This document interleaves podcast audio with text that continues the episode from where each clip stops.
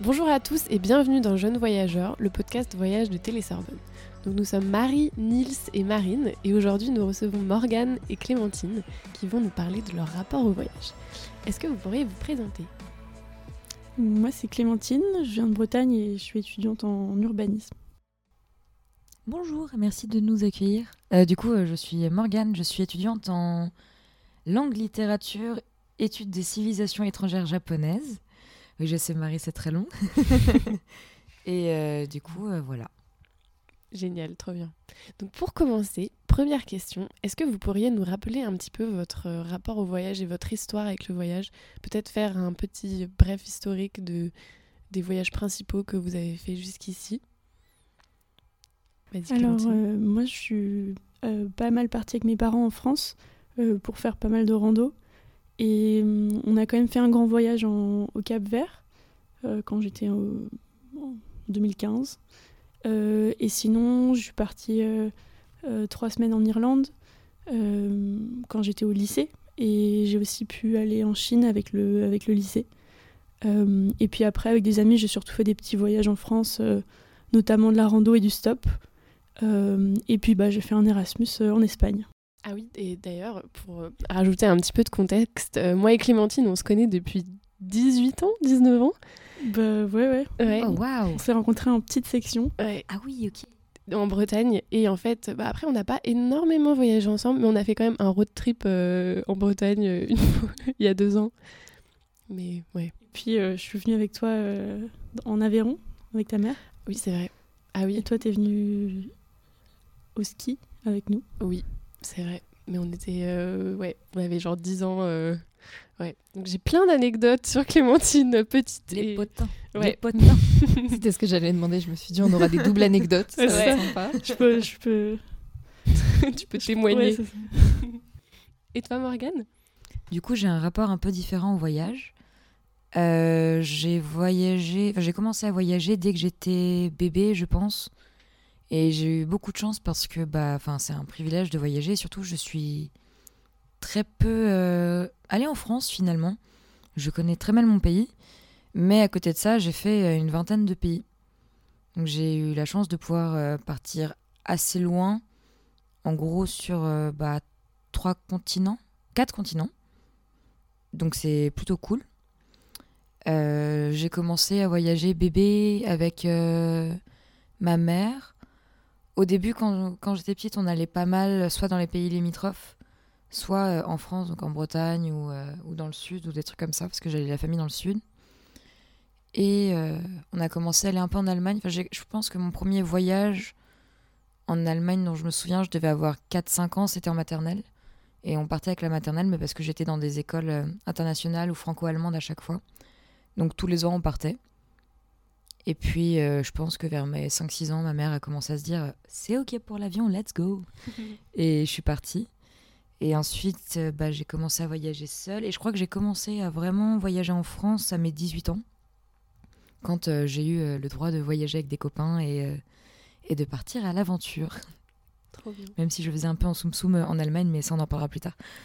En Soum Soum en Allemagne, tu passes à la frontière. euh, Non, mais en fait, j'aurais pas habité là-bas. Du coup, euh, j'étais en famille d'accueil, donc ça veut dire pas de parents pour surveiller. Donc ça veut dire euh, le droit de faire la fiesta. Le droit de sortir un petit peu et de profiter de sa jeunesse. Mon premier autostop, je l'ai fait en Allemagne, j'avais 14 ans, voilà. Comme ça, c'est dit. Ah oui Ouais. 14 ans en Allemagne. J'aurais pas forcément osé en France déjà le faire. Oui, oui. Avec euh, des copains bourrés. Voilà. Enfin, Oh, moi, wow. j'étais sobre. Parce que j'étais sage, évidemment. L'abus d'alcool est dangereux pour la consommation. Attends, mais est-ce Pour la consommation, la consommation d'alcool est oui. Voilà, ça fait des ravages, l'alcool aussi. Est-ce que du voilà. coup tu pourrais nous raconter cette anecdote-là? Là maintenant? Ouais. Bah, si tu veux. En gros, c'était une journée de carnaval. Et il faut savoir que le carnaval en Allemagne, c'est vraiment un délire. Nous, euh, on était à Berlin. Et à Berlin, il y avait des chars qui passaient. Et en fait, il y avait des gens qui venaient avec des parapluies. Et les gens mettaient les parapluies à l'envers, comme ça. Et bah, quand les... En fait, les chars distribuaient des bonbons, des petits gadgets, des trucs comme ça. Et du coup, euh, bah, les parapluies permettaient de récupérer tous les objets. Et euh, il y avait aussi euh, des enfants qui pouvaient prendre dans les parapluies. Donc voilà le contexte. À cette époque-là, moi j'habite à 50 km à vélo de Berlin. Enfin, 50 km à vélo, en voiture, c'est 50 km, mais bref, voilà. Génial, on est là, bonsoir. donc, du coup, j'habite à, pardon, j'habite à 50 km de Berlin. Et donc, on est venu en vélo parce qu'on est jeune, parce qu'on est fou, parce qu'on est sportif. On se dit, ouais, mais ça le fait 50 km, il n'y a pas de souci. Sachant qu'on le faisait tous les matins et tous les soirs pour l'école. Attends, attends, c'était vélo 50 km aller 50 km retour. Tous les jours. Mais en Allemagne, sachez qu'on fait ça en une heure. Il n'y a pas de vanne. C'est parce que c'est plat. Ah, Et parce qu'il y a Ouais, des pistes même, cyclables et tu traverses la forêt et tout, et tu fais vraiment, enfin, tu roules droit et il n'y a aucun obstacle. Au pire, il y a un sanglier, tu vois, mais voilà. Oh, tu shootes dedans, c'est bon. hein. Voilà, clairement. Ça fait un, ça fait un gros dodan. C'est pas... Mm. Enfin, les, les Allemands sont beaucoup plus euh, sportifs que les Français, et du coup, genre, 50 km à vélo, c'est vraiment rien. Mais du coup, donc, euh, on est à Berlin pour le carnaval, et on est avec tous les copains, et on est euh, un- une grosse classe franco-allemande, où en gros, il y a une grande partie de la classe française qui a rejoint la classe allemande à Berlin. Et on se dit, c'est le moment, genre là, c'est le carnaval, on va tous faire la fête. Évidemment, il y en a un qui a la bonne idée d'acheter de la bière, sauf qu'on a 14 ans. Euh, il achète aussi ce qu'on appelle du Feigling. Et le Feigling, c'est euh, de la vodka mélangée avec de la liqueur de litchi, je crois, dans notre cas. Et c'est des petites bouteilles très jolies, avec des jolis designs, euh, qui ressemblent à des mini flash. C'est très mignon, c'est très sucré. On en boit beaucoup. Moi, j'habite avec une fille qui s'appelle Anna. Et Anna est ivre morte. Mais c'est-à-dire qu'on on se dit, on prend les vélos pour rentrer parce que là, c'est plus possible. Et en fait, son vélo, euh, son vélo faisait des slaloms, mais c'était terrifiant, quoi. C'était pas, euh, pas possible de, de la faire rouler dans cet état-là. Donc on se dit, bon, bah, c'est pas grave, on va marcher. Sauf qu'au bout de 2 km, on est KO parce qu'elle est bourrée, parce qu'il faut la porter, parce qu'on a 14 ans, que moi je fais 50 kilos, c'est pas possible.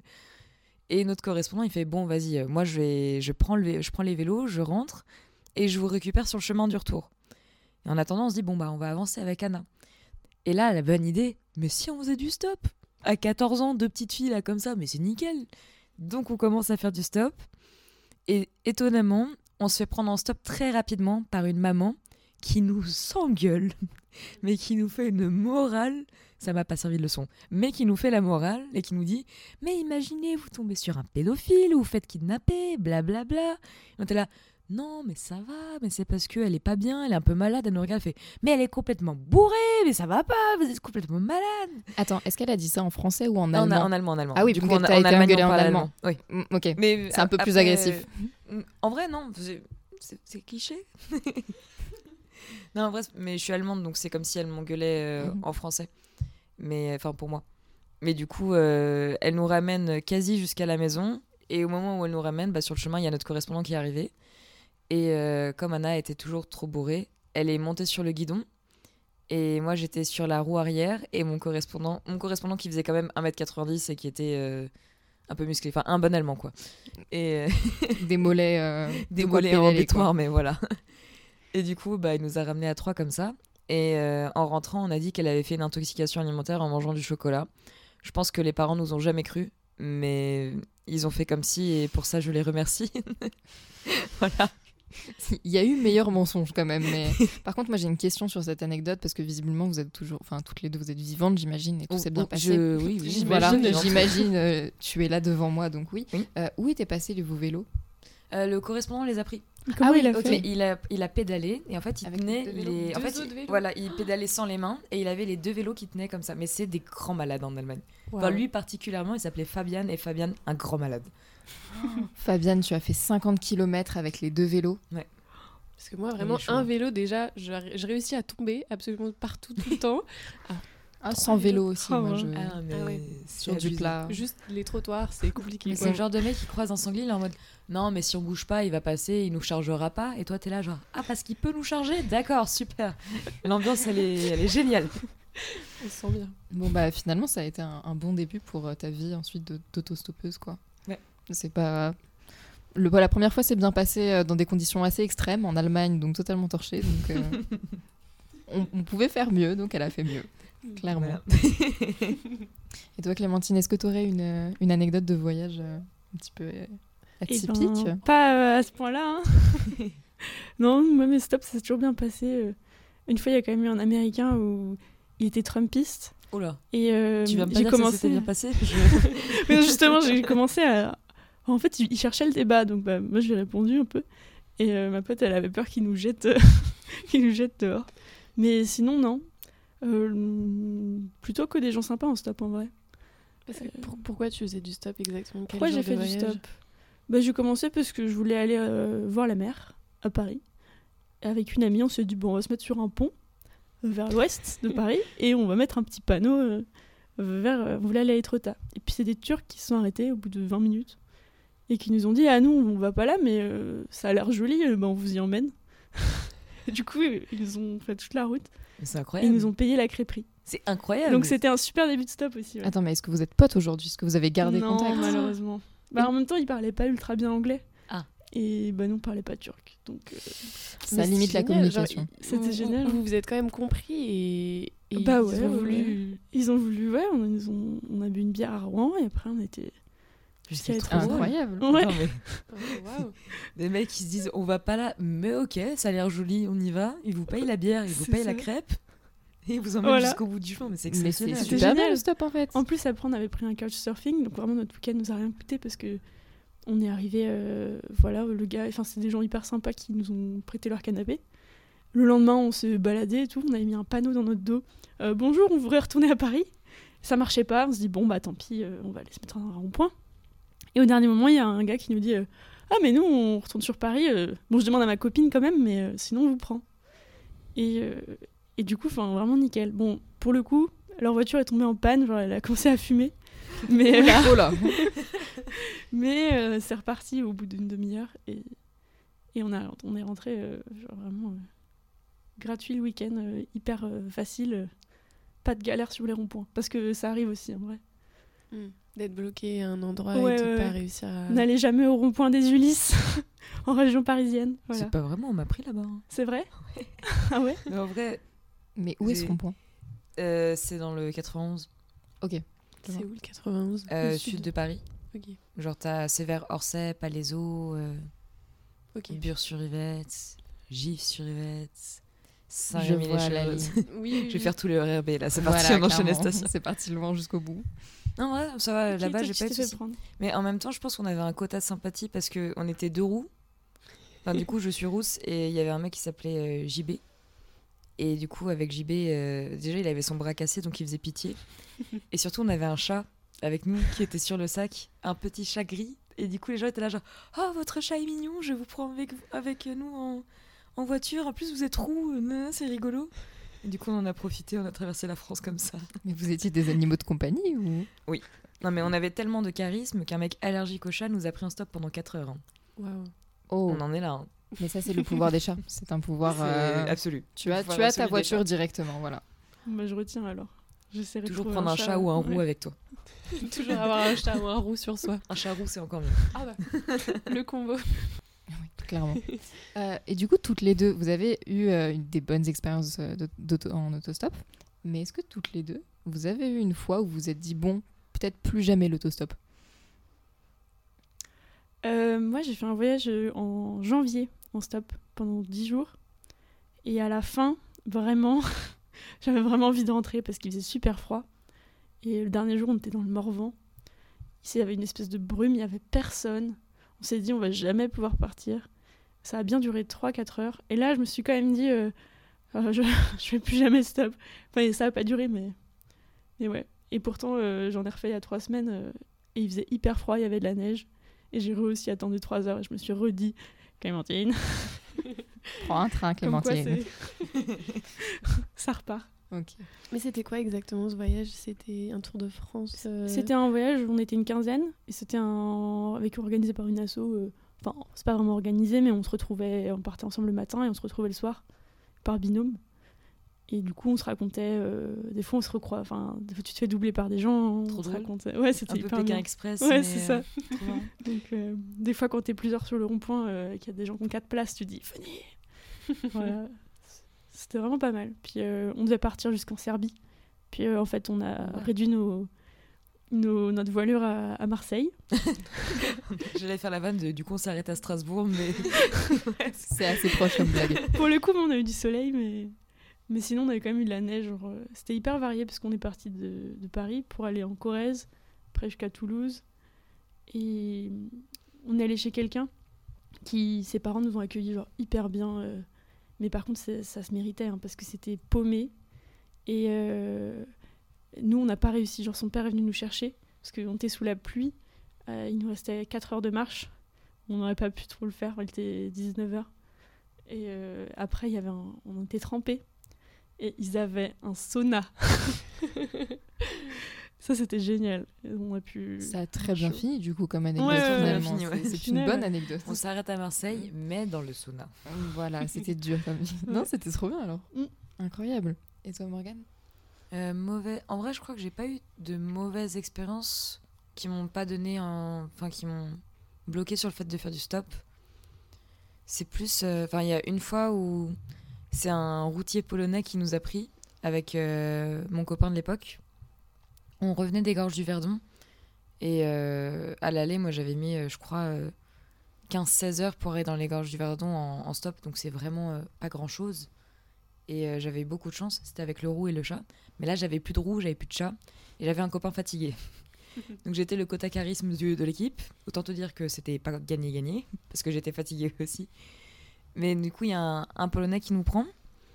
Et il nous prend parce que euh, bah, je suis polonaise et on a parlé un petit peu. Je vais... Les gens vont se dire, mais elle n'était pas allemande tout à l'heure, qu'est-ce qui se passe? C'est une citoyenne du monde. Oh là. Mais du coup, euh, ouais, donc le mec euh, se prend de sympathie parce que je suis polonaise et tout. Il nous prend en voiture. Il, enfin, il y avait une espèce de camionnette camion, un truc un peu bizarre, mais genre ça passait. Et euh, déjà, il accroche nos sacs à l'arrière. Enfin, il, il met nos sacs dans, dans l'arrière du, du camion. Mais c'était euh, les camions un peu bennes, là, ceux qui sont ouverts à l'extérieur. Où il n'y a pas de. C'est pas un coffre fermé en gros. Mm. C'est une sorte de. Je vais pas dire camion de chantier, mais genre il y a pas Ouais, de un, un peu. Ouais, voilà, il n'y a pas de toit sur le coffre. Comme un pick-up, ouais. Mais un peu plus gros. Et les sacs sont pas attachés. Mm. Et je regarde mon copain et je fais euh, Non, mais enfin, Joachim, euh, là, nos sacs ils vont tomber en fait, c'est pas possible. Il me fait Non, mais t'inquiète. Mais lui, il est très serein de tout dans la vie, il a confiance en tout le monde. Ce n'est pas mon cas. Mm. Moi, je me méfie de tout. Et je dis Non, mais attends, mais guette dans le rétro au cas où. Et on voit les sacs qui reculent doucement. Et on dit au mec Ouais, est-ce que tu peux t'arrêter à la prochaine aire d'autoroute, s'il te plaît? Parce que en plus, le, le mec, en fait, il tenait pas le volant déjà. Et il avait pas de Tesla. hein. On, rappelle, on parle du pick-up polonais. Donc on est sur un niveau de voiture pas ouf. Et euh, du coup, il tenait pas le volant. Et il avait son téléphone entre ses cuisses. Et il jouait à Candy Crush. Et du coup, j'étais en mode, à tout moment, on meurt. Les sacs on perd vont nos se faire la malle. Ouais. Voilà. Et finalement, il s'est arrêté euh, deux heures d'autoroute après. Et je me suis dit, oh là, c'est chaud. Plus jamais je remonte avec un, un routier. du coup. Ouais. Et sinon, c'est plus des a priori euh, qui me donnent, euh, enfin qui me font flipper pour le stop. C'est euh, là à chaque fois j'étais avec un garçon, donc j'étais un peu plus en confiance.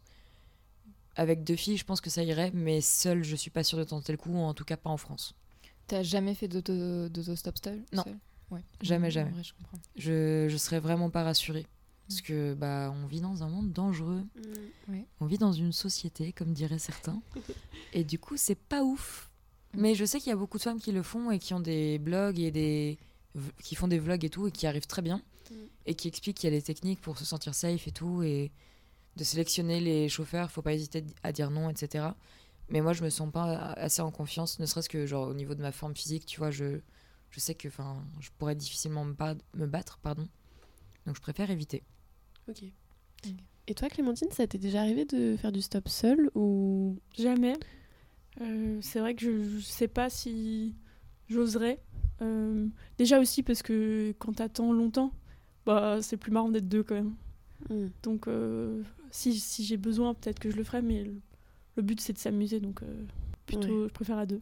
Ok. Mais j'ai jamais eu de situation où ni de chauffard où je me suis dit putain il va nous tuer, ni de, de gars louche. Donc pour l'instant ça va. En, en règle générale, j'ai l'impression que les, les gens qui nous prennent en stop, c'est des gens quand même sympas. Mm. Ou euh, enfin, moi, je tombais général sur- généralement pardon, sur des gens relativement jeunes, genre qui dépassaient pas la quarantaine. Et euh, soit c'était des, des parents et du coup ils voient des jeunes et il y a un peu le truc de compassion de c'est des jeunes, euh, je veux pas qu'ils se fassent emmerder, ils nous prennent. Soit c'était des lambdas qui avaient jamais pris de gens en stop et qui se disaient juste euh, fun. One life. Et donc, sur un autre sujet, donc j'avais une question un petit peu sur votre euh, rapport au voyage dans, de manière générale. Est-ce que c'est quelque chose qui est vraiment très important pour vous dans votre vie? Est-ce que vous avez envie de partir euh, habiter à l'étranger dans le futur? Est-ce que c'est un truc que vous voulez seulement faire pour du loisir? Enfin, qu'est- qu'est-ce que le voyage représente pour vous? Est-ce que c'est vraiment genre euh, votre top truc qui vous rend heureux ou pas du tout Moi, je trouve ça important, mais c'est vrai que j'ai pas encore trouvé quelle forme. euh, Enfin, je je sais pas trop. euh, J'aimerais bien vivre à l'étranger encore, Euh, mais je trouve que ça dépend comment c'est fait le voyage. euh, Je trouve que c'est souvent aussi quelque chose qu'on fait avec les gens avec qui on part. Que c'est aussi hyper centré sur nous. Et du coup, euh, c'est à la fois pour découvrir et, je trouve redonner un peu plein d'énergie et en même temps euh, faire quelque chose avec des gens qu'on aime. quoi. C'est un peu euh, se donner du temps, euh, enfin, se, ouais, créer un espace, ou je sais pas. voilà. Mais euh, je le fais pas assez, mais j'essaie de faire des petits trucs. des fois, rien qu'à la journée, c'est pas des voyages, mais il y a des petites façons de, de mettre un peu de place dans le quotidien pour ça. Oui, co- Comment vous définiriez le voyage en fait? C'est quoi pour vous exactement? Bah, je- pense que c'est un peu un moment où qui casse, qui casse le quotidien où t'es dans une approche de découverte et t'essayes de euh, d'être curieux et de d'aller vers euh, ce que tu connais pas. Et bah traditionnellement c'est quand même tu vas dans un endroit que tu connais pas euh, sur une période un peu plus longue qu'une journée mais mais je pense qu'il n'y a pas de frontière hyper poreuse entre ce qu'est un voyage et ce qui l'est pas. Tout à fait. Je sais pas ce que t'en penses. En vrai, euh, je pense que pour moi, c'est pas tant se rendre dans un endroit qu'on connaît pas parce que je voyage dans des endroits que je connais. Mais c'est plus quitter. euh, Enfin, ce que tu disais tout à l'heure sur, les- sur le quotidien, ça me fait beaucoup plus écho. Où je pense que, bah, par exemple, euh, quand tu es à Paris, aller à Fontainebleau, c'est une forme de petit voyage parce que c'est pas un endroit euh, que tu visites forcément ou qui sort en tout cas de ton milieu euh, social naturel, on va dire. Donc, euh, moi, par exemple, c'est Paris. Et du coup, quitter Paris ou la banlieue proche, du coup, quitter Paris ou la banlieue proche, ça me permet de sortir de ma zone de confort, de ma bulle. Après, euh, moi j'ai la chance de partir super loin et de, voyager un peu partout, donc euh, j'avoue que si tu m'emmènes à Fontainebleau, je vais moins le vivre comme un voyage, mais c'est plus un caprice, je pense, de quelqu'un qui est habitué à des, enfin qui est habitué, qui a eu le privilège de partir plus loin. Mais euh, tu m'emmènes à Etretat, pour moi c'est un voyage et c'est trop cool aussi. Être ta vie. Et du coup, quelle, quelle place a le voyage dans ta vie? Qu'est-ce que parce que du coup, tu étudies un pays, enfin Mm. la civilisation d'un pays qui est quand même relativement éloigné. Est-ce que tu as envie d'aller habiter là-bas? Euh, habiter peut-être, ça dépendra parce que euh, j'ai un, un lien très particulier avec le Japon. Enfin, j'ai une grand-mère japonaise et euh, c'est un pays euh, qui m'attire énormément depuis que je suis enfant. Maintenant, euh, j'ai une vision aussi réaliste sur ce qui se passe là-bas et la société est pas ouf, ou en tout cas différente de chez nous. Euh, elle est beaucoup plus centrée sur le groupe que sur l'individu. En France, on a un peu cet entre-deux. Si tu prends les deux extrêmes, tu as les États-Unis, le Japon, et puis la France, elle est un peu au milieu. Euh, le truc, c'est que le Japon, c'est un pays où les gens bossent énormément. C'est à base de tu dors dans le métro parce que t'as bof le temps de dormir chez toi ou.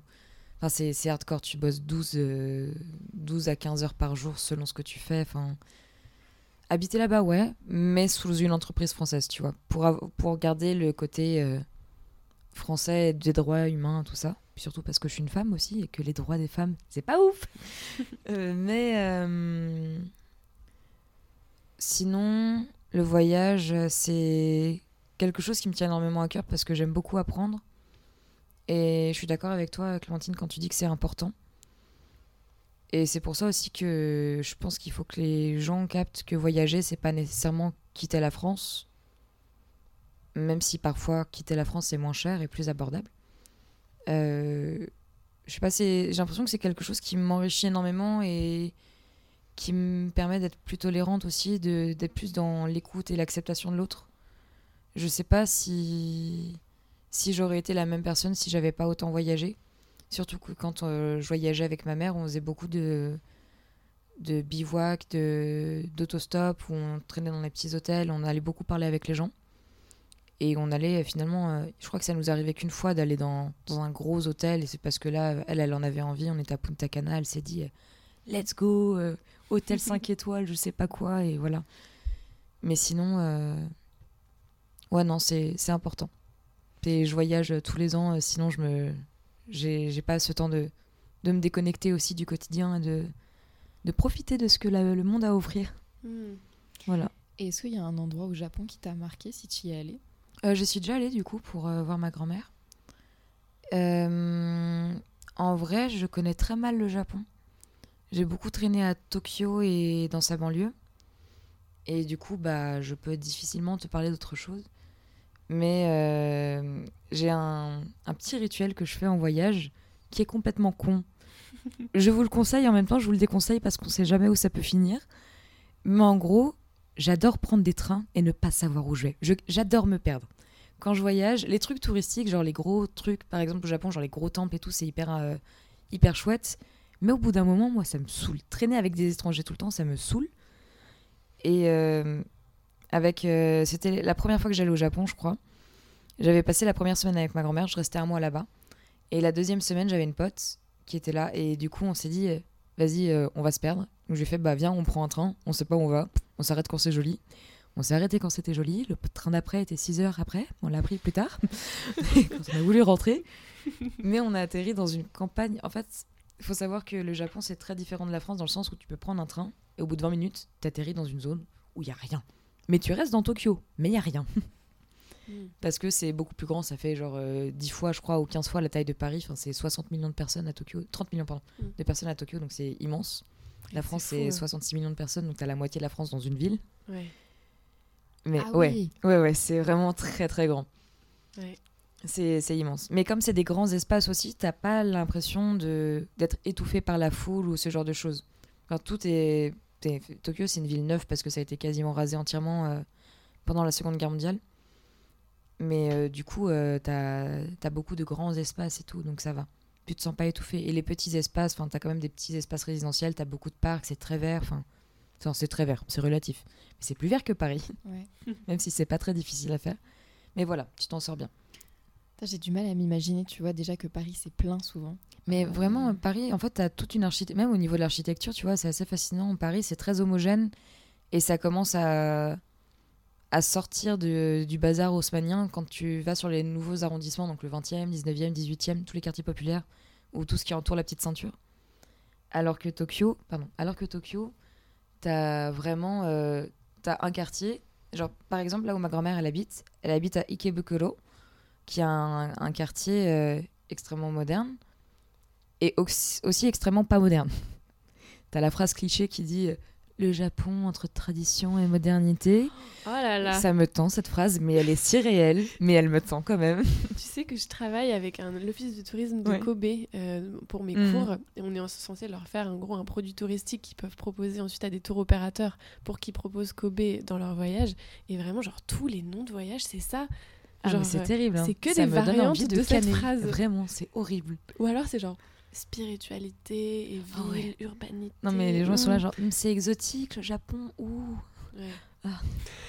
terrible Mais c'est parce que t'as, genre, du coup, euh, bah, à Ikebukuro, t'as genre un, un quartier où tu vas avoir genre un game center sur sept étages et tu prends deux rues et là, t'as que des petits pavillons. Et ça n'a aucun sens parce que, de- genre, le, le quartier de ma grand-mère qui est à euh, Higashi Ikebukuro, qui est un peu genre le bout du quartier parce qu'un arrondissement à Tokyo, c'est genre, euh, je sais pas, 10 km de diamètre, enfin, c'est immense. Là, à Paris, tu traverses Paris dans deux heures, trois heures. Tokyo, ça, c'est un quartier, trois heures. Je me suis fait avoir. Je vous le déconseille si jamais vous avez la chance d'y aller. Mais du coup, donc il y a des buildings et des petites maisons, bref, voilà. Et pour revenir à l'anecdote de base, qui était euh, le voyage en train où on se perd, on se retrouve en. Je sais même pas si c'était Tokyo ou sa banlieue, j'en sais rien du tout. Mais euh, du coup. Mais du coup, on arrive au milieu d'une espèce de. Pas un bidonville, mais. Des maisons faites en tôle avec des bouts de métaux et tout et avec que des papy-mamies au milieu de la forêt. Et on se dit, mais qu'est-ce que c'est que ce bordel? Au final, on a fait plein de rencontres, c'était super chouette, on a parlé avec plein de gens. Mais, euh, bah, 6 heures perdues dans la forêt avec des maisons en tôle, quoi.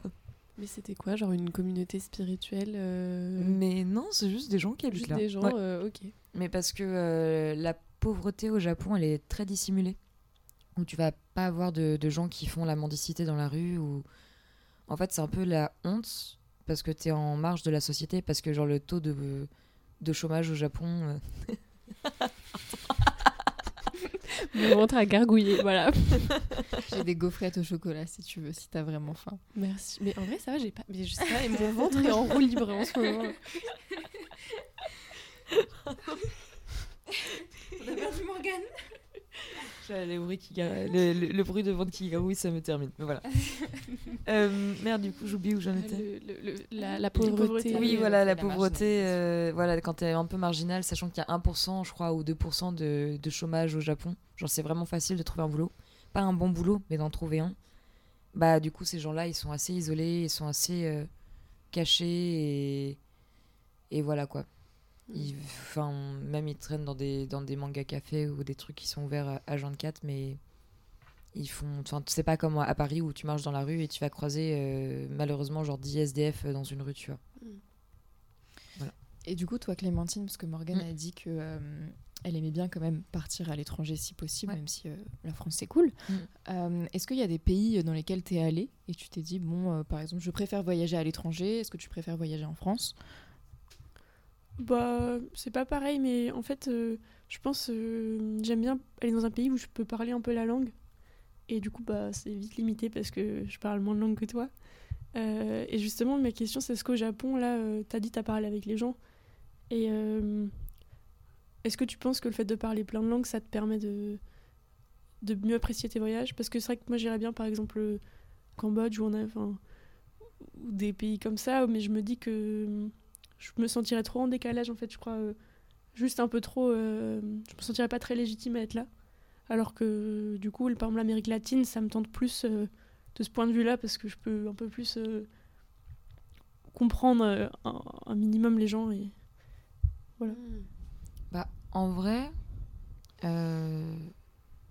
je, pense que j'ai un peu ce truc-là aussi parce que j'ai eu la chance de grandir dans une famille multiculturelle où il y, a, y a plein de gens de nationalités, de pays et de continents différents dans ma famille. Et du coup, c'est pour ça aussi que je parle plusieurs langues. Genre, je n'ai aucun talent, c'est de la triche pure et dure. Mais euh, c'est vrai que c'est plus facile de communiquer avec les gens quand tu parles leur langue. Maintenant, déjà, il y a plein de trucs qui sont trop cool. C'est qu'on a plein d'applications pour apprendre les bases des langues. Et je pense que il y a un minimum à avoir quand tu vas dans des pays euh, étrangers et que tu parles pas la langue. Bonjour, merci, au revoir, s'il vous plaît. Je m'appelle ou où puis-je aller?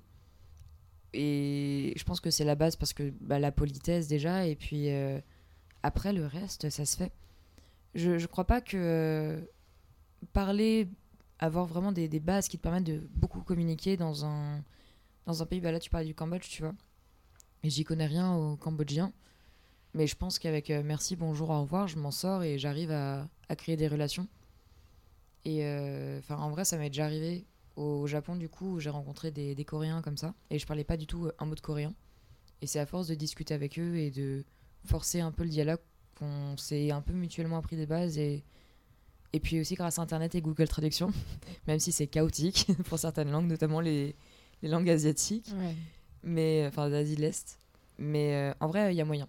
Et euh, je pense que si tu as vraiment envie de voyager, genre te ferme pas euh, parce qu'il y a la langue et tout, euh, surtout que grave les moyens, de, Mm. enfin les possibilités. Oh, je parle pas français, je suis désolée. et tu as, vraiment la possibilité de, de pouvoir euh, avoir des bases et, et communiquer avec les gens. Oui, surtout que je pense qu'il y a pas mal de destinations où les gens sont quand même très euh, reconnaissants, enfin reconnaissants, c'est un peu fort, mais sont contents en tout cas de pouvoir faire découvrir leur culture. Et bon, il y a certaines personnes qui apprécient pas trop les touristes, mais je pense que c'est quand même une minorité. Enfin, en tout cas, Mhm. de ce que j'ai pu étudier, c'est minoritaire, donc faut, je pense qu'il faut pas trop en avoir peur. Parce que si jamais tu viens euh, avec un point de vue bienveillant et vraiment de découverte, euh, je pense qu'on sera toujours content de t'accueillir, plus ou moins. Ouais, ouais. Bah, par exemple, je me souviens au Cap Vert, euh, on avait un peu un espèce de taxi qu'on avait pris pour les 10 jours. ou les deux semaines. enfin. Et il, il était hyper sympa, mais tu vois, il nous a invités chez, chez lui. Tu sentais que sa femme, elle a vraiment pas envie qu'on soit là. Et surtout qu'on. Enfin, tu vois, on était là. euh, je trouve qu'il y a un espèce de tel décalage. euh, nous, on venait là pour faire de la rando. euh, tu sais, c'est un peu. euh, on a besoin de retrouver la simplicité et tout. C'est hyper un truc de riche. Et t'es là. Enfin, moi, j'étais pas hyper à l'aise, quoi. Même si lui, il était content. Tu vois, il y a ce truc aussi où je te trouve plutôt bienveillante parce que tu as la conscience de ton privilège de partir à l'étranger et de.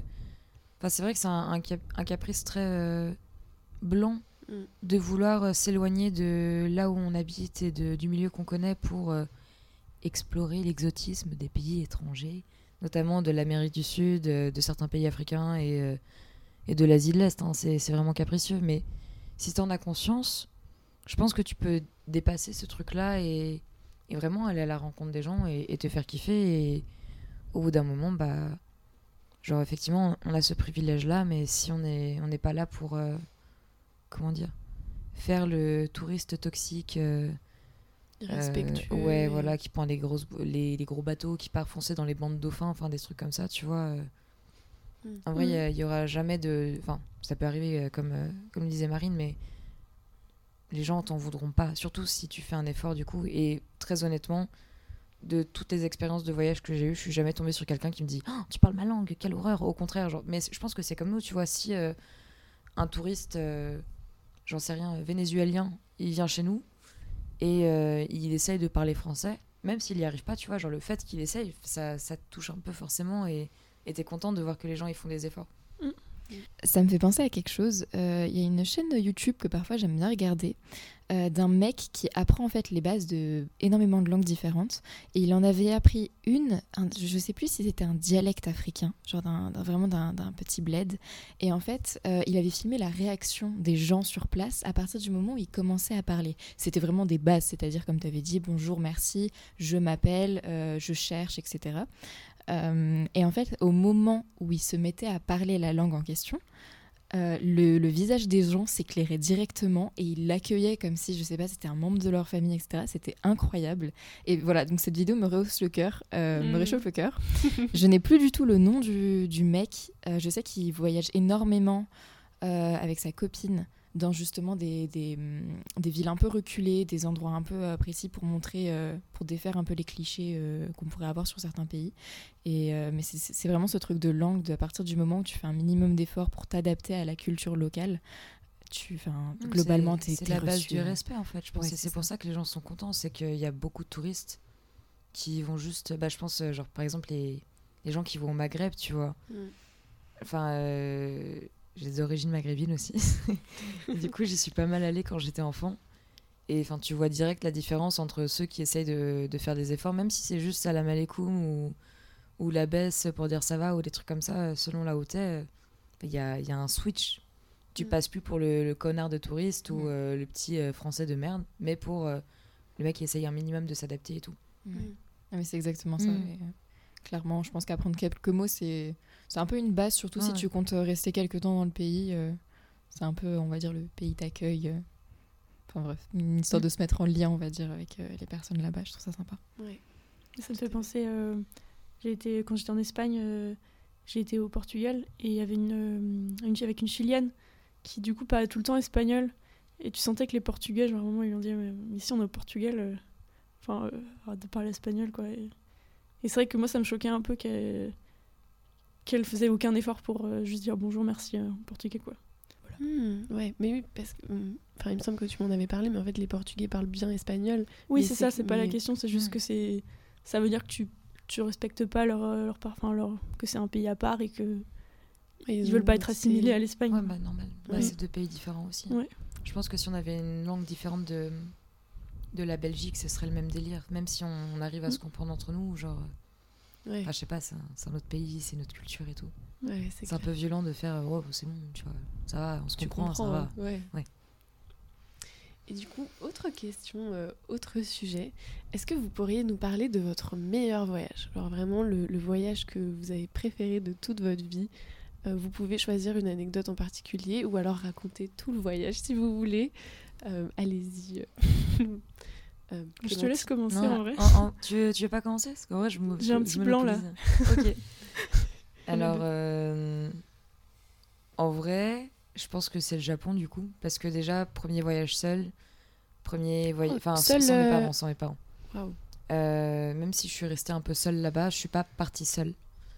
Mais euh, ah, mais il y a trop. de- Mais en fait, c'était tellement lunaire comme voyage. J'ai beaucoup trop d'anecdotes. Il s'est passé tellement de trucs qui n'avaient aucun sens. T'es resté combien de temps Je suis restée un mois. Ok. Enfin, euh, cette fois-là, je suis restée un mois. C'était en 2016. Faut savoir que je suis un aimant à conneries. Mais je vous le disais tout à l'heure, avant qu'on enregistre, et c'est pas une vanne, et il y a Nils à côté qui hoche fort la tête. Et Nils, on n'est pas encore partis en voyage ensemble. On part bientôt à Cannes pour Oh, le vous festival. ensemble Oh, génial. On va couvrir le festival de Cannes. N'hésitez pas à nous suivre sur les réseaux sociaux, sur Télé Sorbonne. Instagram, Facebook, tout ça, tout ça. Twitter, oh là là. Mais du coup, euh, il m'arrive toujours des trucs qui n'ont aucun sens, à tel point que même mes potes ont du mal à le croire, jusqu'à ce qu'ils partent en voyage avec moi et qu'ils voient un peu le délire. C'est-à-dire qu'un jour, enfin, j'étais en Bulgarie, je me suis retrouvée sur le marché noir, tu vois. Enfin bref. Non mais voilà, c'est encore une autre anecdote. Waouh. Cette fois, je pars du coup au Japon et euh, on fait un petit détour euh, en Russie avant avec ma pote en se disant bon bah on fait une escale à Moscou, on prend un visa pour 2-3 jours et puis euh, on, on se casse après. Et euh, au moment, en gros, on faisait Paris-Moscou, Moscou-Tokyo. Et à Moscou, on rencontre un sumo. Mais un sumo extrêmement beau dans sa tenue traditionnelle avec les toris. Les toris, c'est les petites sandales euh, japonaises euh, très typiques Euh, un peu avec ouais voilà qui ont des espèces de deux talons perpendiculaires Mm. enfin des ouais des caplas genre qui je sais pas comment décrire ça à part les talons mais ouais voilà et euh, il était dans une tenue exceptionnelle. Le bouc faisait genre 2 mètres de haut 100 kilos 2 mètres de large aussi enfin un vrai sumo. Et on le regarde on se dit mais waouh mais c'est ça le Japon ça commence maintenant ok. En plus ma pote elle fait genre 1m50 donc tu les vois à côté elle est toute fine c'était hilarant. Et en fait je sais pas pourquoi il voit que mon téléphone il est en japonais et tout de suite il vient nous taper la discussion et on se dit genre oh là là on est en train de parler avec un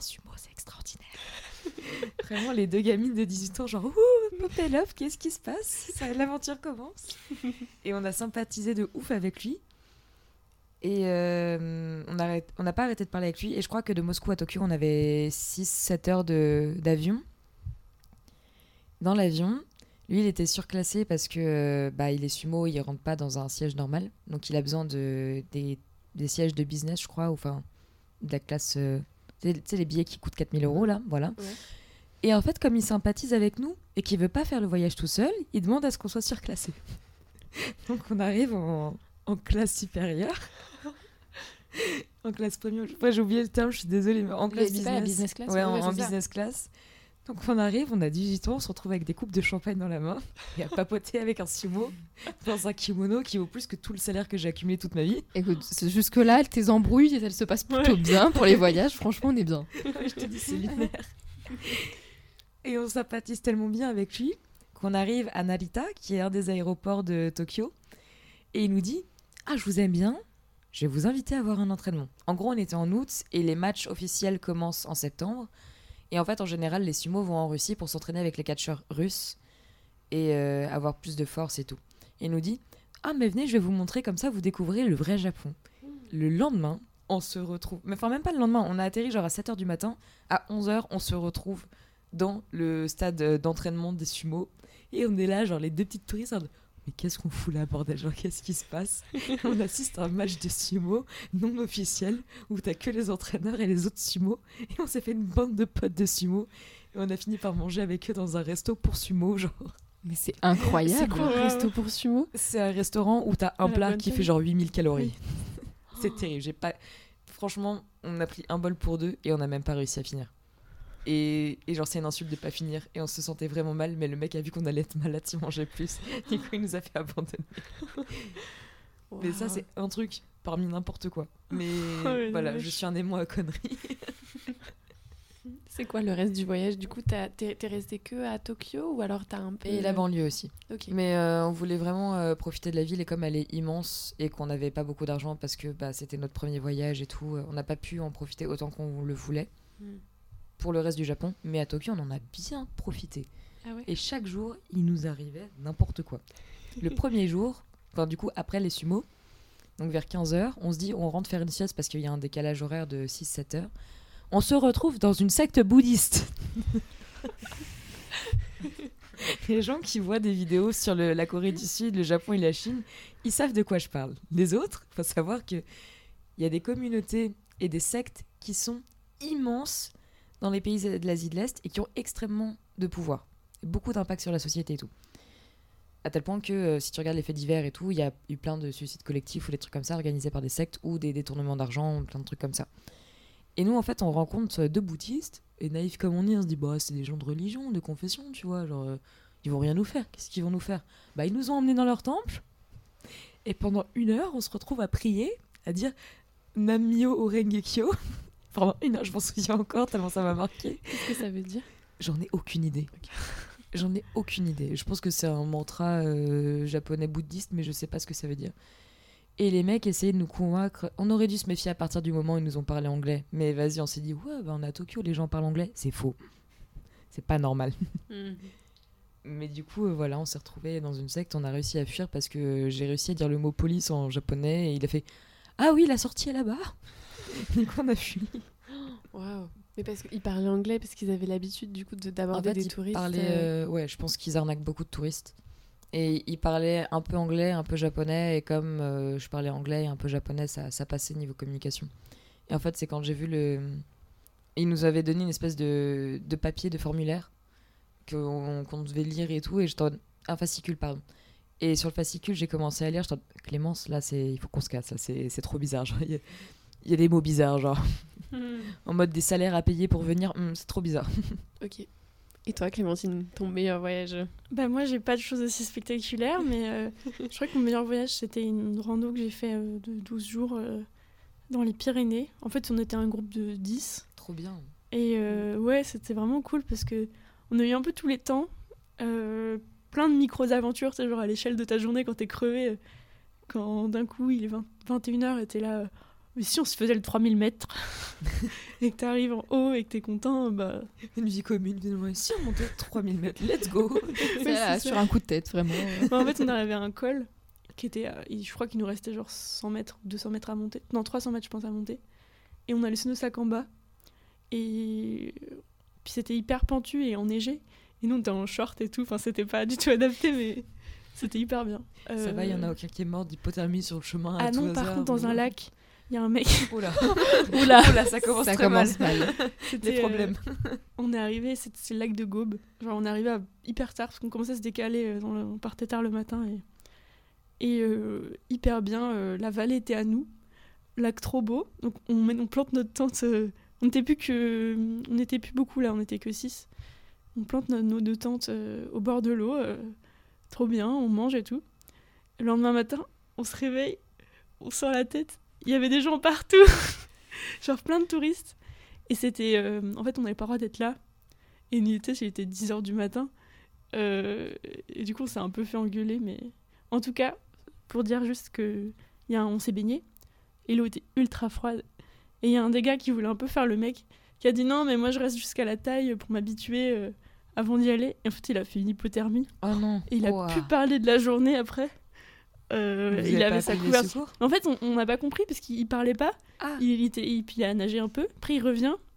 Il était tout blanc. On fait, bah, bah alors, Sacha. euh, On se doute de rien, il était juste pâle comme la mort, mais sinon, on du coup, on a pris la couverture de survie, mais on lui dit, mais t'as enlevé ton caleçon mouillé et tout. Il dit, non. il pouvait plus. Il était plus capable de rien. C'était. Mais c'est bon. fou. Ouais, ouais, ouais, ouais, ouais. Et après, ouais, là, toute la journée, il, il marchait comme ça, il nous suivait, mais euh, bon, ça va? Il était pas dans son assiette. Non, il était pas dans son assiette. C'est un peu cramé. Mais... mais bon, je voulais pas parler spécialement de ça. Euh, ce qui était génial, c'était.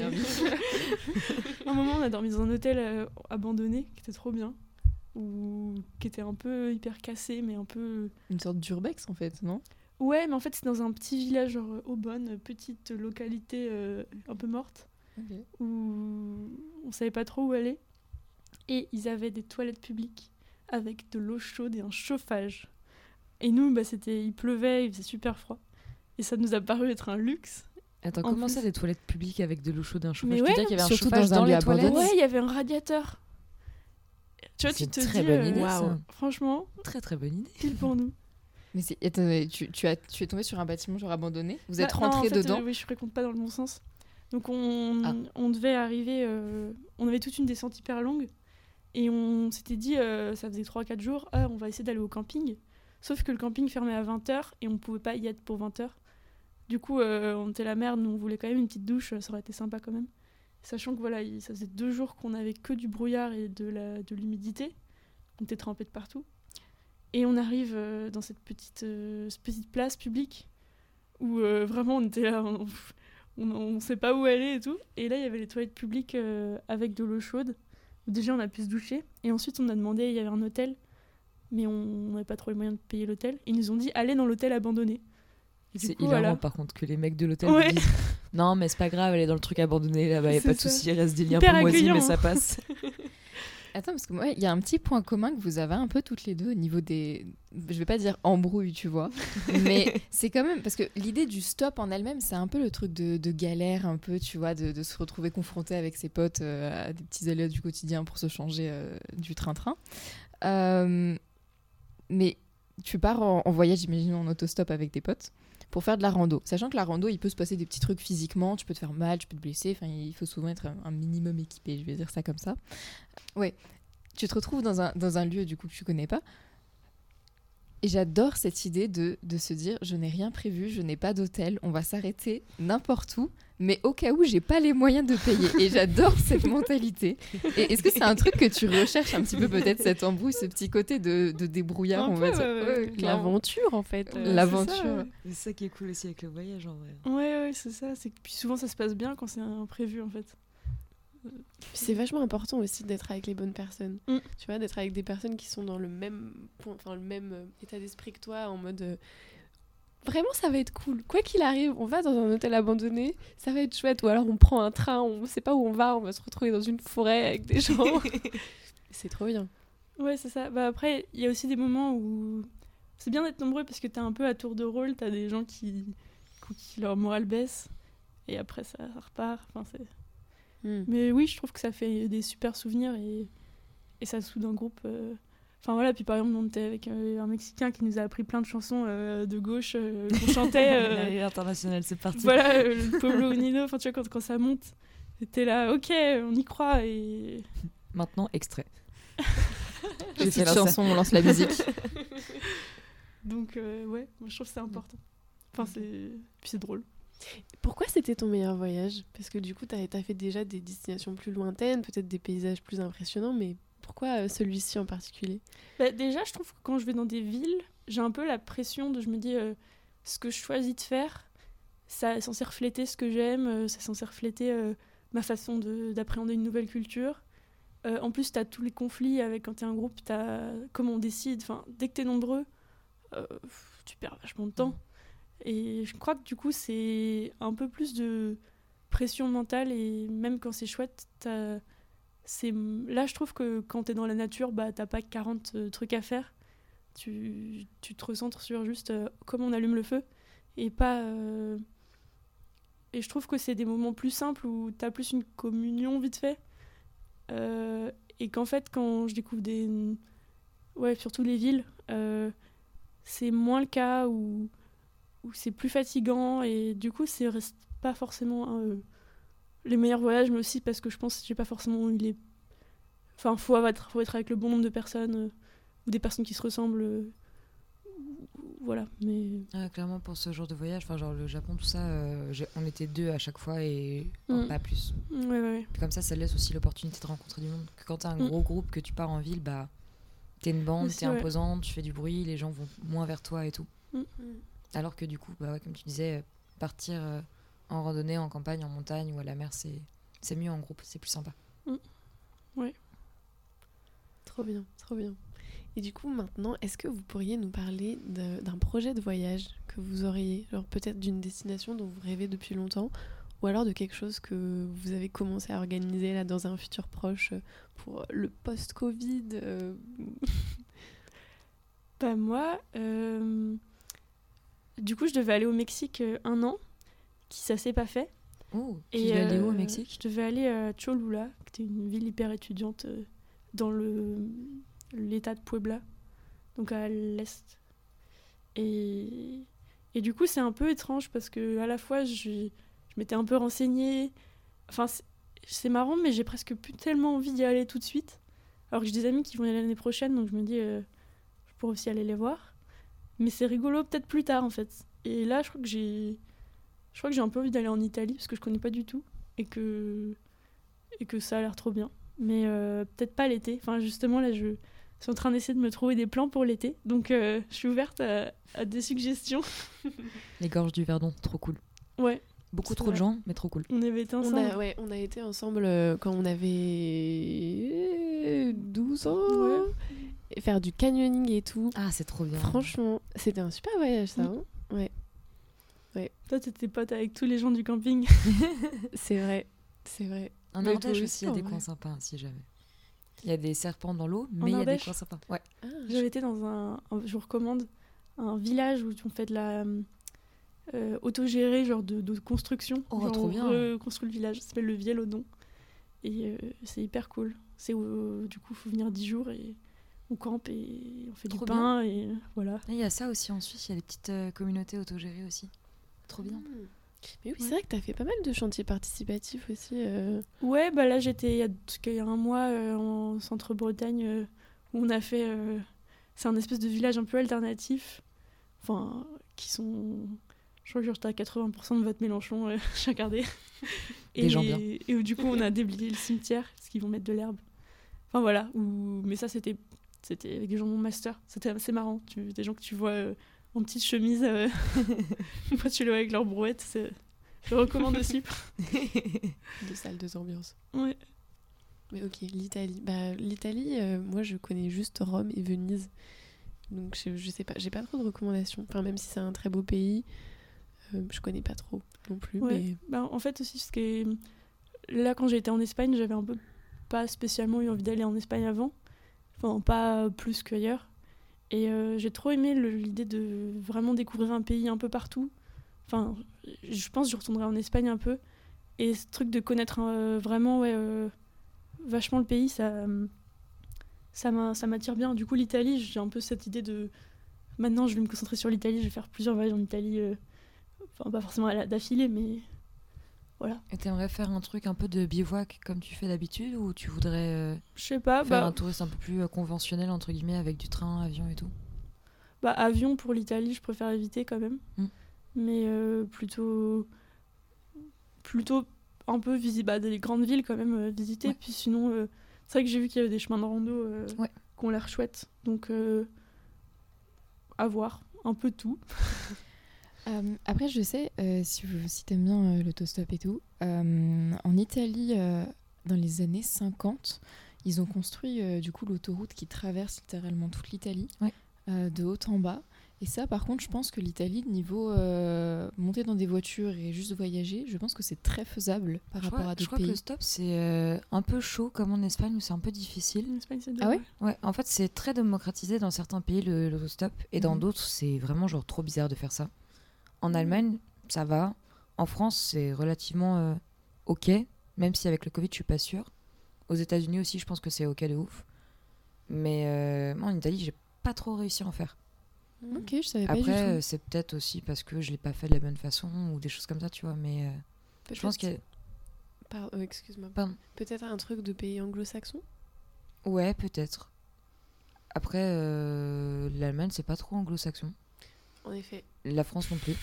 mais bien non, tenté. mais peut-être que tu vois, on a récupéré ça Ouais, de ouais. leur culture et C'est pour possible. nous, ça s'est bien intégré, Mhm. mais les pays latins, moins. Et Ouais. le, Ja- le Japon. Ah oui Euh, Japon, faire de l'autostop, non. Oui, c'est- C'est même euh, le fait de dormir chez l'habitant et tout, c'est c'est très bizarre parce que même mais ça c'est un truc de relation sociale mais même genre quand t'as un, un copain ou une copine bon déjà au Japon avoir une copine ou un copain quand t'es un homme ou une- enfin bref avoir une relation homosexuelle ou bisexuelle trop bizarre pour eux Mhm. enfin pour eux non Il y a un trouble. pour euh, un trouble. Let's go. non, non, mais euh, dans, dans les mœurs, c'est beaucoup moins accepté qu'en France. Mm. Et euh, même euh, quand t'as un, un copain, bah, tu vas pas coucher chez lui, par exemple. tu vas à l'hôtel. Mm. Donc euh, dormir chez les gens, c'est assez compliqué. Peut-être plus dans les, dans les campagnes ou, euh, ou dans, les, dans les toutes petites villes, parce que ça, il y en a beaucoup. Mais en ville, c'est quasiment mort, surtout qu'il y a beaucoup de, de petits endroits qui sont faits où tu peux dormir. Genre, tu peux dormir au sauna, tu peux dormir dans les mangas cafés. Enfin, en soi, tu peux dormir partout. Donc les gens sont plus en mode pourquoi tu veux dormir chez moi alors que tu peux aller là-bas pour 2 euros Mm. Ah ouais, d'accord. Mais Italie, je pense que ça, par contre, c'est beaucoup plus possible. Genre les coach surfing et tout, euh, je pense que ça se fait plus. Ouais. Mm. Et en, en Toscane, il y a plein de trucs euh, sympas aussi. Moi, un voyage de rêve, ce serait, je pense, le Cambodge, euh, peut-être aussi la Thaïlande. euh, Tu viendrais me voir en Thaïlande? Ah bah ouais. Comment bah oui, ça, venir te voir en Thaïlande? Je pars en Thaïlande euh, l'année Oh. prochaine. En Erasmus? Ouais. Incroyable Ouais. génial Ouais, ouais. ça va C'est trop bien. Tu vas où? À Bangkok. Oh là, oh les problèmes? Note bien le numéro de l'ambassade. Est-ce que ça sent l'expérience des problèmes de Morgane? Non, non, non, heureusement. J'ai vu Very Bad Trip, je connais très bien la scène. Non, je rigole, je rigole. Je fais mon Ouais. mémoire sur le cinéma, enfin l'influence des productions cinématographiques sur l'imaginaire touristique Ah, thaïlandais. être terrible. J'ai vu Very Bad Trip 2 il y a deux jours. T'as vu euh, le documentaire là sur le tueur en série euh, métissé euh, français euh, indien? Sur Netflix, il est super intéressant. Non. Ils ont fait une série dessus. Enfin, c'est pas un documentaire, c'est une série. Ah, c'est pas le serpent? Ouais, si. Je l'ai pas vu. Ah bah ne regarde pas du coup si tu vas en Thaïlande. hein. D'accord. Et si on te propose de vendre de la drogue, tu dis non. voilà. Ok. Ouais, ça, de Ne prends pas de pensais pas. Mais- Ouais, Bah du coup, Oui, ce non, sera ouais. peut-être un voyage de rêve que je pourrais réaliser euh, en allant te voir. Oui, oui, oui. Trop bien. Et, et ouais. Et puis sinon, l'Amérique du Sud, euh, c'est dans mes projets euh, un jour. Ok. Et Grand euh, voyage. Non, en fait, non. je- C'est des pays qui t'attirent euh, pour une raison particulière parce que t'as euh, as vu des images de temples ou des trucs comme ça ou c'est juste tu te dis euh, ça me Le, bien le. Cambodge, tu veux dire? Ouais. Ou Bah, En fait, Thaïlande. j'ai une- j'avais une amie, euh, enfin j'ai une amie qui est qui est d'origine cambodgienne et on a pas mal bossé dessus sur, enfin en, en projet de groupe. et du coup, bah c'est un peu ça, ça donne envie de, en regardant des documentaires, ça donne envie de s'y s'y intéresser quoi. Puis ouais, pareil pour l'Amérique du Sud, il y a un peu tout ce qui est toutes les luttes politiques qui donnent envie de, enfin c'est tout un imaginaire qu'on a. euh, en plus, la nature. euh, a l'air quand même d'être euh, quelque chose de d'hyper important enfin Mm. et et oui la, la place des indigènes enfin c'est des questions qui m'intéressent voilà donc en plus ils ont des villes un peu enfin pour l'urbanisme c'est assez intéressant même si c'est souvent des immenses villes qui n'ont pas l'air euh, enfin exemple, mon frère là il est à Lima il disait que c'était tout est pour la voiture euh, en plus tu as vraiment des quartiers euh, où quand tu es étranger, tu dois rester. euh, et d'autres quartiers où il faut pas aller. Du coup, c'est. Des, des quartiers où tu dois rester, genre tu peux Bah, pas sortir de ce quartier te- en- Non, t'es pas obligé, mais juste ils te disent euh, n'y va pas, tu vas, Ouais. ne sors pas, tu vas te faire, euh, tu vas te faire agresser. Hmm. Enfin, il y a une espèce de, de violence qu'on n'a pas chez, nous- enfin qu'on n'a Ouais. pas en France, euh, et qui du coup m'interroge, on va dire. Voilà. Oui, on, en- on en parlait dans le tout premier épisode de Jeunes Voyageurs euh, avec Nils, d'ailleurs. Euh, sur, parce que du coup, on recevait deux Colombiens et qui parlaient de l'escalade de la violence à Bogota là, ces dernières années. Et c'est clair que ça, ça- c'est de pire en pire. Quoi. Eux, ils avaient l'habitude. euh, du coup, ils allaient au lycée français de Bogota.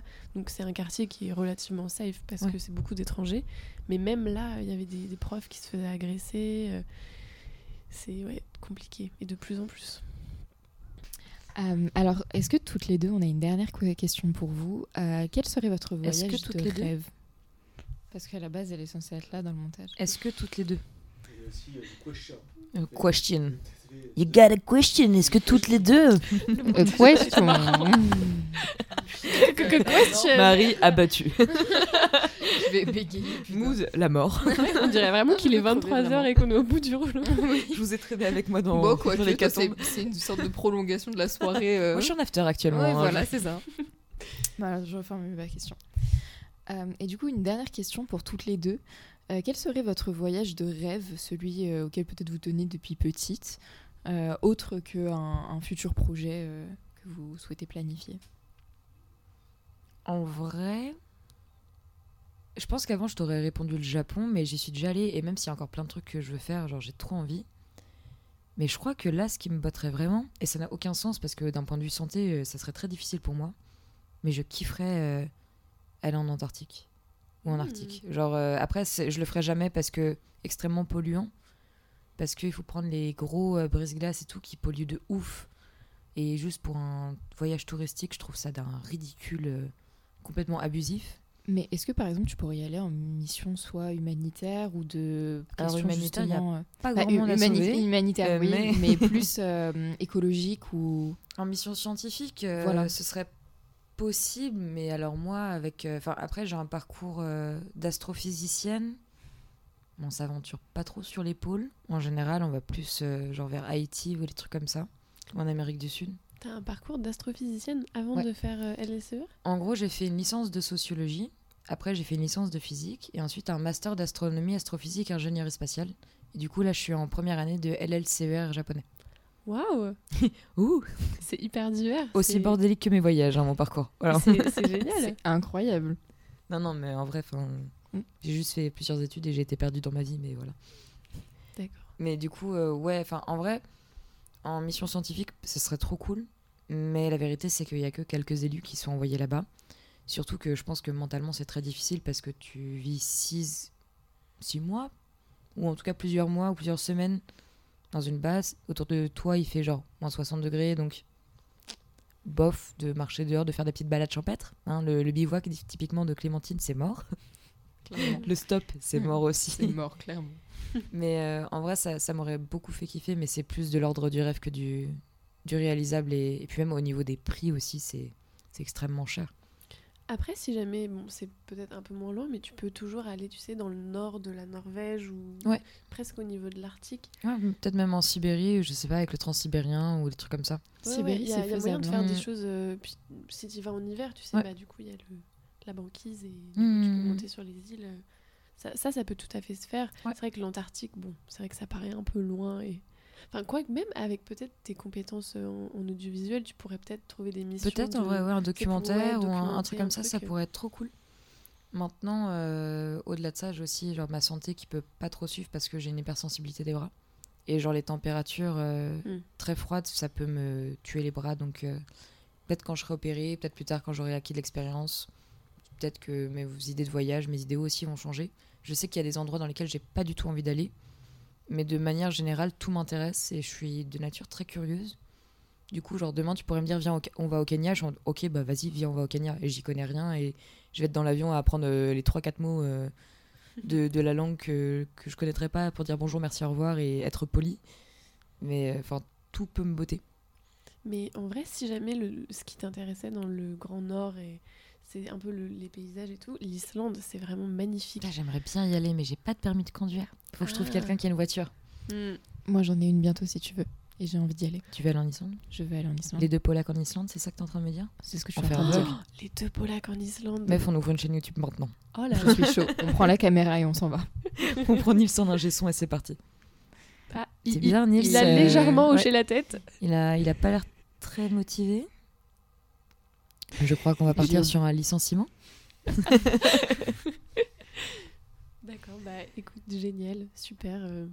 Mais est-ce que vous, vous auriez des voyages de rêve? Parce que je sais pas si on vous l'a déjà posé dans les podcasts, mais vous posez souvent la question. Mais peut-être que vous, euh, même le fait de discuter avec beaucoup de gens qui ont voyagé et tout, ça vous donne envie de partir dans un endroit particulier ou juste selon euh, ce que vous, vous aimez? Alors moi, il y a un pays euh, qui est le Bhoutan. Parce que Ah, j'avais vu un reportage dessus. Euh, je sais que écologiquement euh, parlant, ils sont euh, positifs. Enfin, ils ont une empreinte carbone Ouais. incroyable. Euh, c'est un pays euh, qui a quand même euh, qui est très pauvre. On va pas se le cacher. Mais je pense que ce serait une sorte de dépaysement total et une sorte d'ouverture à une autre culture que j'aimerais vraiment euh, vivre. Et je sais pas, je et je sais pas, j'ai une obsession avec euh, ce pays depuis quelques années, donc euh, j'irai sûrement euh, un jour, je ne sais pas quand. Mais euh, ouais, le Bhoutan, moi, ce serait. euh, C'est accessible au niveau des, des avions et tout? Je sais pas si t'as euh, déjà eu l'occasion de regarder. J'ai pas vraiment regardé, mais enfin normalement, je sais que depuis quelques années, ils, ils avaient ouvert une sorte de, de, de tourisme écologique où justement tu. Je suis désolée, j'avais trop envie de roter. je me suis retenue, mais j'ai eu trop de mal. Pardon.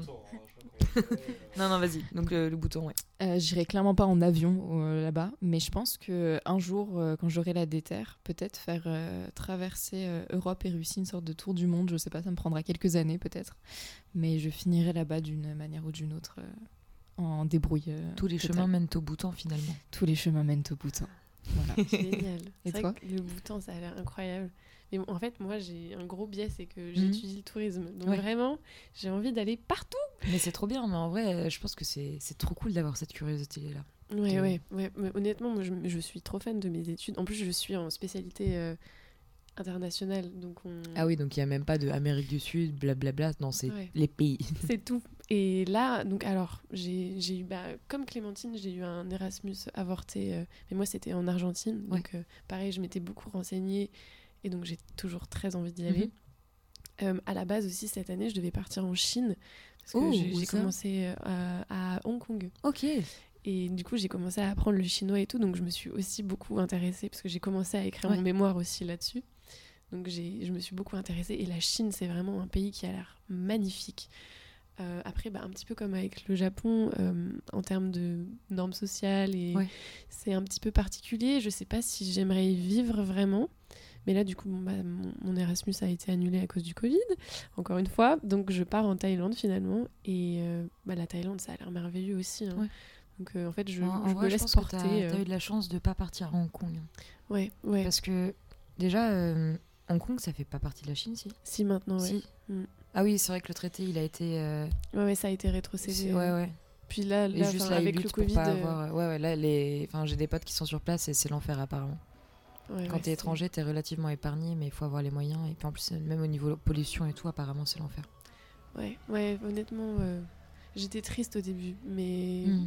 maintenant, je regrette pas trop parce que Bangkok, euh, c'est déjà très bien. Tu vas pouvoir faire le tour du, du pays en scooter, meuf, c'est exceptionnel. Ah bah, si seulement je savais conduire un scooter. Oh, mais t'inquiète, euh, personne n'a de permis. Prends tu juste vas un casque. apprendre. Non, mais il y a même pas besoin d'apprendre. hein. Tu fais, tu fais du scooter dans les montagnes là-bas, il y a pas mais de ça, problème. fait, ça me fait peur. Ah oui, c'est il y a- terrifiant. Il y, a quand même beaucoup de- d'accidents. quoi. Ouais, ouais, ouais.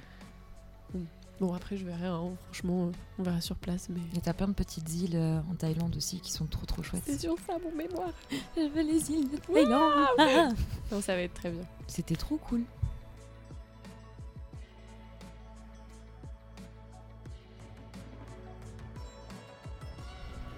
Merci beaucoup à tous et à tous de nous avoir écoutés et merci à vous, les intervenants, d'être venus euh, en discuter avec nous.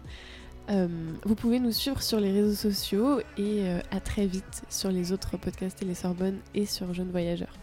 Bisous Merci. Merci